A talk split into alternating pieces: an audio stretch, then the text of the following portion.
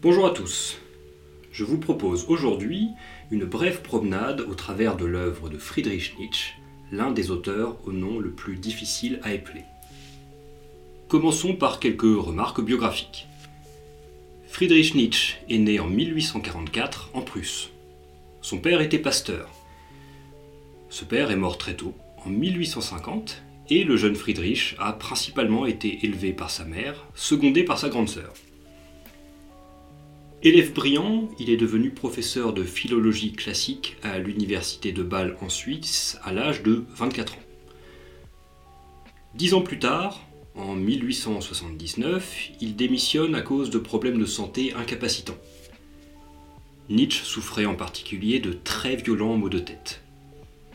De 1879 à 1889, il écrit ses principaux ouvrages, ceux dont nous allons parler dans quelques instants. À 44 ans, en 1889, Nietzsche est victime d'un effondrement psychique qu'on a appelé la crise de Turin, puisque cette crise a eu lieu dans la ville italienne de Turin. La santé psychique du philosophe, à partir de ce moment, s'altère gravement. Il est victime de ce qui s'apparente à des bouffées délirantes. Peu à peu, il sombre dans un état végétatif et s'éteint en 1900 à 55 ans. Si vous souhaitez vous informer davantage sur la curieuse vie de cet homme, il existe de nombreuses biographies. Je vous conseille pour ma part la biographie de l'auteur proposée par Daniel Alevi en 1944. C'est un très beau texte. Maintenant que les présentations sont faites, entrons dans l'œuvre de notre philosophe. L'un des premiers ouvrages de philosophie publiés par le jeune Nietzsche fut La naissance de la tragédie. Rappelons que Nietzsche était philologue de formation et qu'il était spécialisé dans l'étude des textes de l'Antiquité grecque.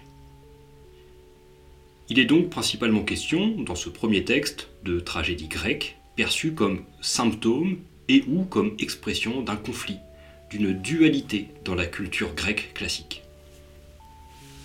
Pour Nietzsche, en effet, il y a une opposition entre deux états d'esprit, entre deux tendances profondes chez les Grecs l'esprit apollinien, du nom du dieu Apollon, et l'esprit dionysiaque, du nom du dieu Dionysos.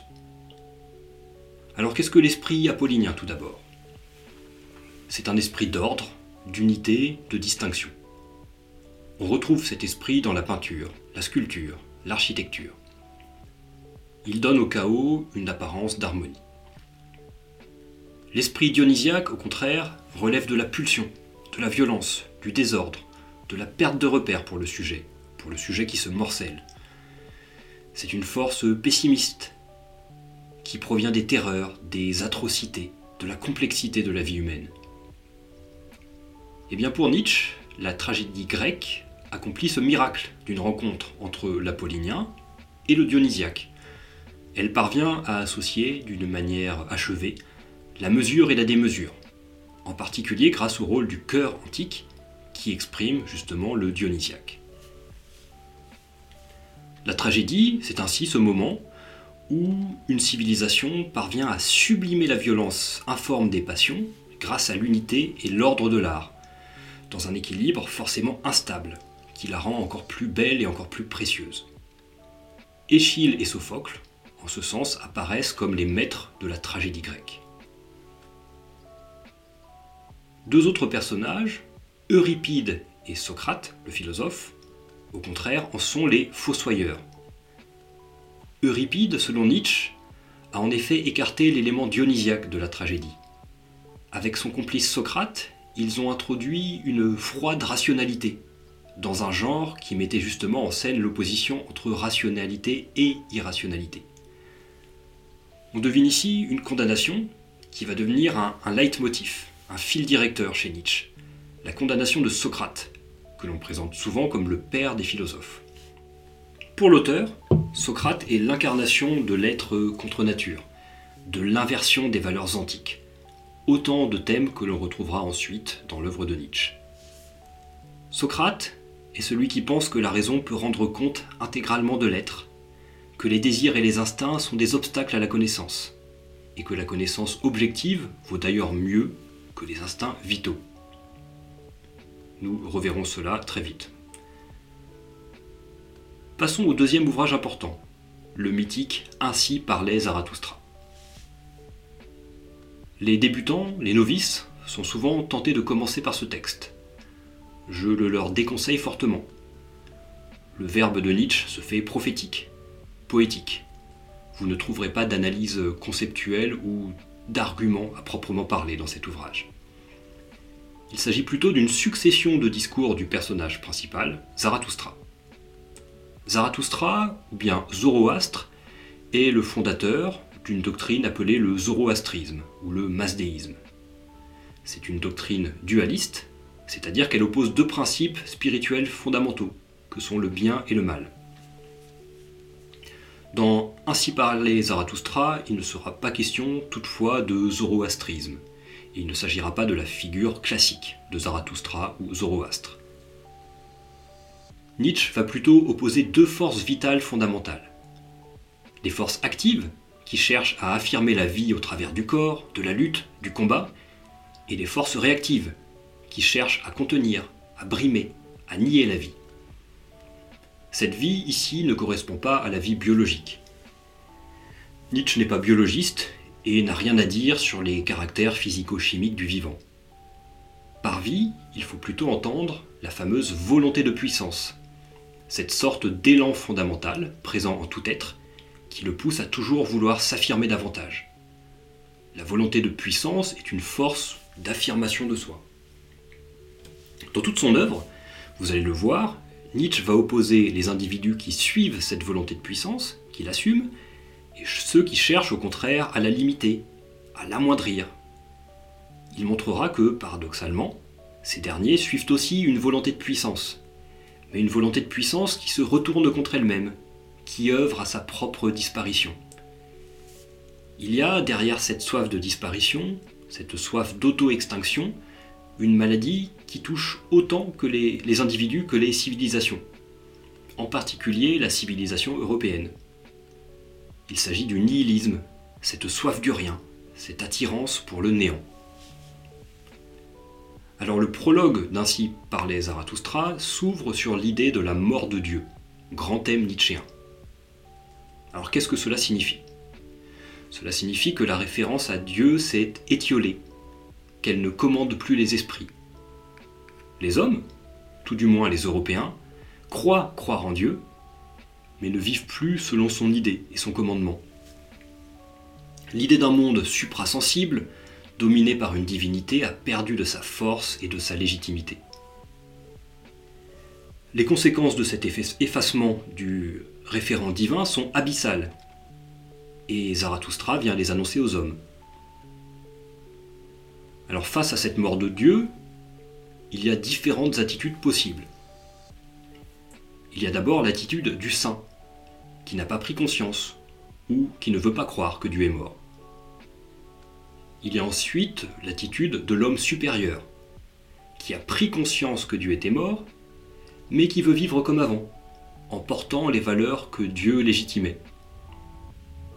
Chevalier sans seigneur, samouraï sans maître, il vit selon un code qui n'a plus lieu d'être. Enfin, il y a le dernier homme, la figure la plus célèbre et la plus commentée. Pour le dernier homme, la nouvelle de la mort de Dieu est bien accueillie. Si Dieu n'existe pas, tout est permis, comme l'affirme l'un des personnages des frères Karamazov de Dostoïevski. Pourquoi parler de dernier homme? Pourquoi utiliser cette expression? Eh bien parce que c'est l'individu en bout de chaîne, en fin de processus, mais aussi parce qu'il est l'homme de plus faible valeur, l'homme le plus méprisable. Le dernier homme vit dans un matérialisme étroit, bourgeois, et ne rêve que de bien-être et de confort. Il se voit comme l'aboutissement du progrès humain. Tout ce qui s'écarte de son petit cercle de la raison lui apparaît comme fou, dément, insensé. Il n'imagine rien au-delà de sa propre condition, si ce n'est l'amélioration continue de cette dernière. Le dernier homme est, si vous voulez, l'ancêtre conceptuel du boomer, jouisseur sans épaisseur, qui déteste toute aspiration à la grandeur. L'homme supérieur, incarne au fond l'esprit de pesanteur, qui ne parvient pas à dépasser le vieux monde, le vieux monde qui disparaît. Tandis que le dernier homme incarne l'esprit médiocre, qui se félicite du désenchantement du monde. À ces deux figures, Nietzsche oppose celle du surhomme, le fameux surhomme. Jusque-là, nous dit l'auteur, l'homme a toujours recherché la grandeur, en se dépassant vers le divin. Lorsque Dieu est mort, le dernier homme a renoncé à se dépasser et a présenté ce choix comme une forme de sagesse bonhomme. Zarathustra, lui, invite les humains à se dépasser ici-bas, en ce monde, et à tendre vers le surhomme. Alors qu'est-ce que c'est que ce surhomme? C'est celui qui dépasse le nihilisme du dernier homme et cherche à affirmer sa volonté en créant de nouvelles valeurs, de nouvelles hiérarchies. C'est l'être qui vise à affirmer sa volonté de puissance sans chercher à la limiter en se référant à de vieilles normes sans légitimité, puisque Dieu est mort. Alors il faut ici revenir sur cette notion de volonté de puissance dont nous avons déjà parlé. Il faut remarquer que Nietzsche ne la cantonne pas aux seuls humains, et il n'en fait d'ailleurs pas un principe conscient qui serait thématisé par l'individu. C'est bien plutôt un principe métaphysique ou ontologique, un principe commun à tous les vivants, et qui se caractérise par cette recherche de l'auto-accroissement, de l'affirmation de soi. En ce sens, toute valeur, tout discours peut être conçu comme l'expression d'une volonté de puissance, même les discours les plus pacifiques, les plus bienveillants, les plus égalitaires. Prenez justement les revendications d'égalité, de justice. Il n'y a rien là pour Nietzsche de généreux, de désintéressé. Réclamer plus de justice, plus d'égalité, c'est une façon, pour des volontés de puissance réactives, défaillantes, d'attaquer les plus forts, les dominants, ceux qui sont au sommet de la hiérarchie. Dans d'autres textes, Nietzsche euh, aperçoit ainsi du ressentiment, de la jalousie derrière le projet socialiste, qui n'exprimerait qu'un projet de vengeance à l'encontre des plus puissants. On trouve là l'un des points intéressants de la pensée de Nietzsche d'ailleurs, qui, avec Marx et Freud, a été présenté comme l'un des trois maîtres du soupçon maître du soupçon étant une expression du philosophe français Paul Ricoeur. Alors que faut-il entendre par maître du soupçon? Eh bien, il faut entendre que derrière les idées, les valeurs, les visions du monde, il y a des mécanismes inconscients. Pour Marx, l'idéologie, c'est-à-dire la vision dominante du monde, qui se voit comme la vision évidente, naturelle, est le produit d'un système économique donné. Nous en avons d'ailleurs parlé dans un épisode d'Homme de ménage. Pour Freud, il y a, derrière des activités qui semblent nobles, une activité pulsionnelle inconsciente. Pour Nietzsche, enfin, le fort comme le faible, le dominant comme le dominé, cherchent tous à exprimer leur volonté de puissance. Certains le font de manière réactive, jalouse, vicieuse. Ils cherchent à neutraliser les volontés de puissance concurrentes en leur imposant des valeurs universelles. Mais, remarque Nietzsche, défendre ces valeurs universelles n'est qu'une manière inconsciente d'affirmer sa volonté de puissance. La morale, la religion, pourrait autrement dit être conçue comme les armes des faibles, les ruses des faibles. Que dirait la gazelle au lion si elle pouvait parler, si elle pouvait philosopher? Elle lui expliquerait qu'il est mal de la chasser et de la dévorer, que le tort que le lion lui inflige est injuste, arbitraire, infondé. Ce faisant, elle vaincrait le lion elle lui imposerait sa volonté de puissance, tout en ayant l'impression consciente d'être animée d'un idéal de justice universelle. Passons désormais au troisième ouvrage, beaucoup plus didactique, beaucoup plus philosophique, entre guillemets, que le Zarathustra. Il s'agit de Par-delà bien et mal. Dans ce texte, Nietzsche reprend certaines des idées déjà évoquées et s'emploie aussi en particulier à détruire ce qu'il appelle les préjugés des philosophes. Il s'emploie à les déconstruire. Alors il y a quelque chose de fascinant dans cette démarche. Il ne s'agit pas, comme un philosophe ordinaire, d'analyser les thèses et les arguments d'autres philosophes pour en critiquer les présupposés implicites. Une telle démarche resterait en effet dans la sphère de l'activité philosophique ordinaire. Nietzsche lui, va interroger les présupposés qui rendent possible l'acte de philosopher lui-même. Il va faire de l'attitude philosophique elle-même l'objet d'un questionnement.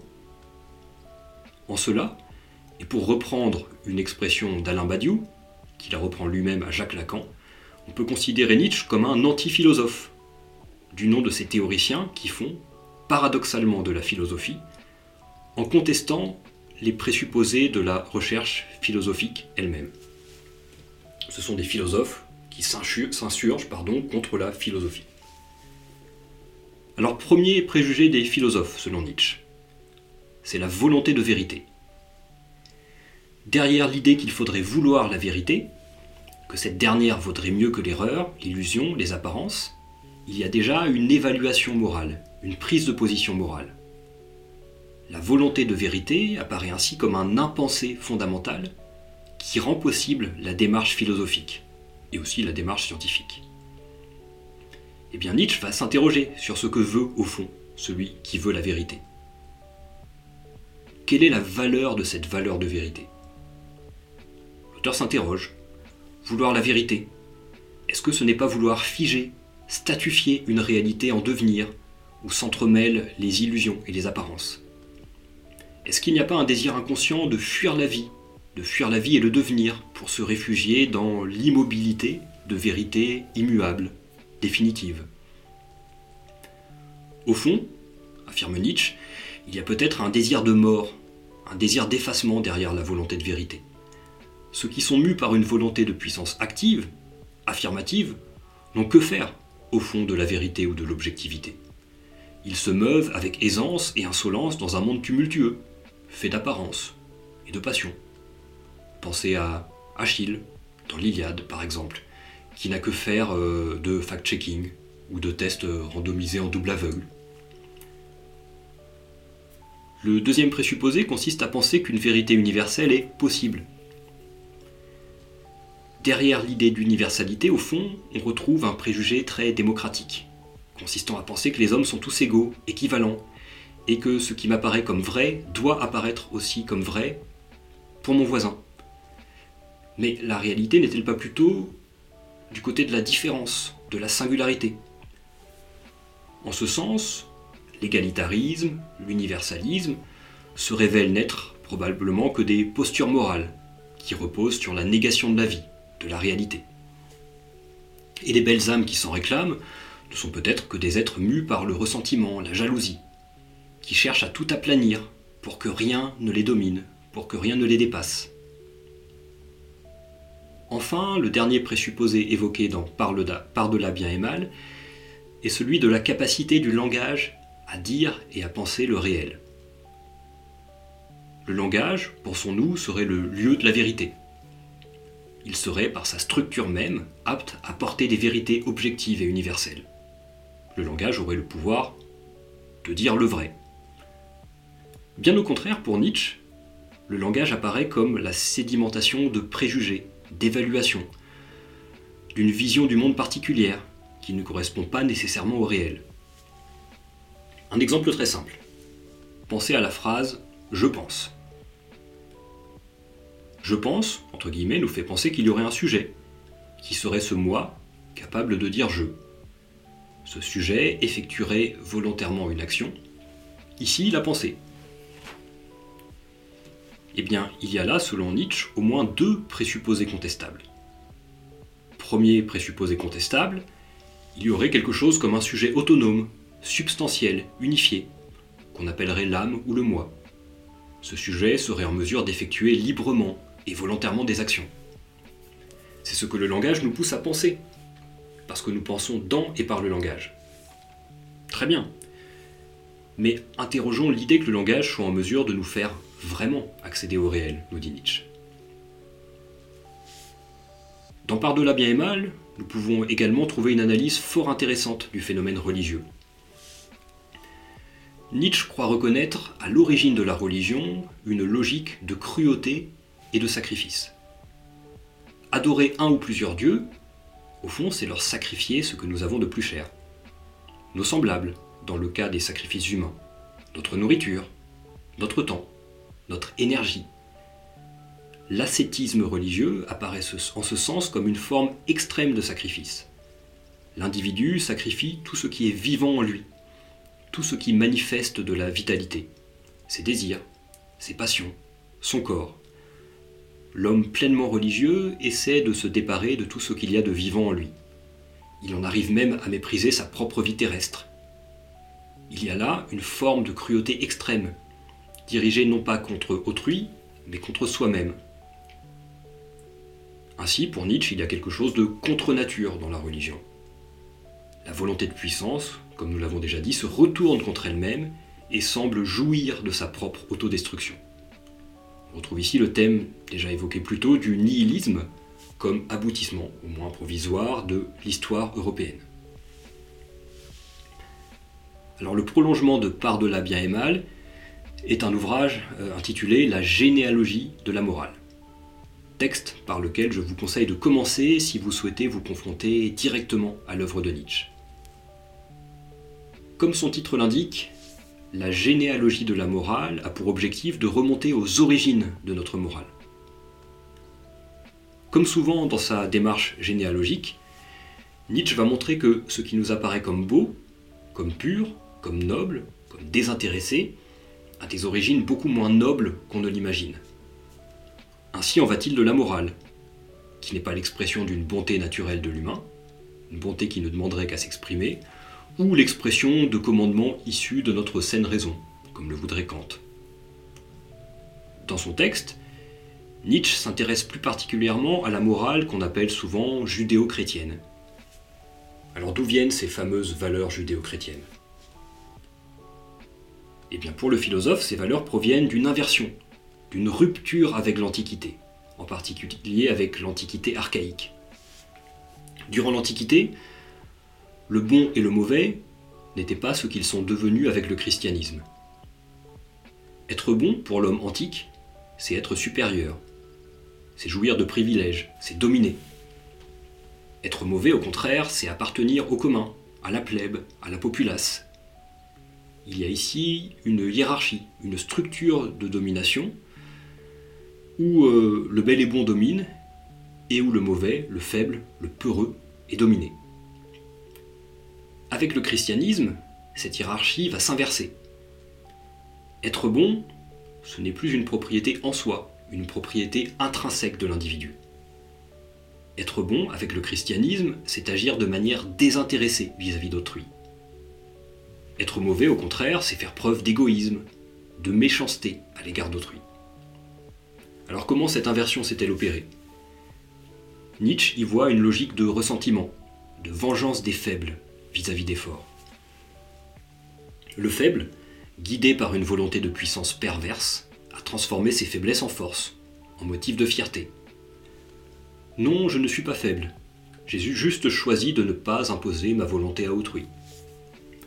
Non, ce n'est pas que je suis incapable de me venger, c'est juste que je rejette toute logique de vengeance. Non, il n'y a rien de honteux à être faible et dominé. Les faibles et les dominés seront les premiers à entrer au paradis. Les derniers sont les premiers, comme le dit ma religion. Autrement dit, tout ce qui faisait la pulpe de l'existence se trouve rejeté comme mauvais, malsain, pervers, diabolique. Tout ce qui rappelait la mort et le vide se trouve glorifié. On revient ici au thème du nihilisme, qui est l'aboutissement d'une logique de haine de la vie. L'Europe libérale et démocratique est, selon Nietzsche, la pointe avancée de cette logique. La démocratie, l'égalitarisme, les idéaux socialistes, les droits de l'homme sont les avatars du ressentiment chrétien.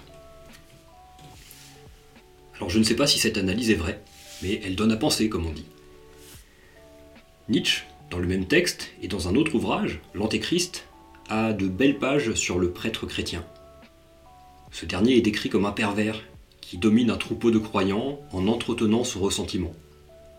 Le prêtre n'est donc pas un être désintéressé ou un cœur pur.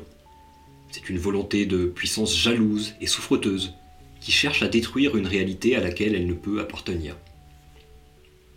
Nul doute que si Nietzsche avait vécu au XXe siècle, il aurait perçu les grands leaders révolutionnaires comme de grands pervers, des hommes du ressentiment, qui cachent leur pulsion de destruction derrière de grandes idées généreuses. Je crois également apercevoir une secrète solidarité entre la pensée de Nietzsche et celle de Théodore Kaczynski, auquel nous avons consacré deux épisodes d'Homme de ménage. Il n'est pas impossible que l'auteur de la société industrielle et son avenir ait eu les analyses de Nietzsche en tête lorsqu'il a proposé une psychologie de l'homme progressiste. Voilà, j'espère que vous avez apprécié ce parcours qui n'a fait qu'effleurer la richesse et la complexité de la pensée de Nietzsche. À vous de le lire désormais.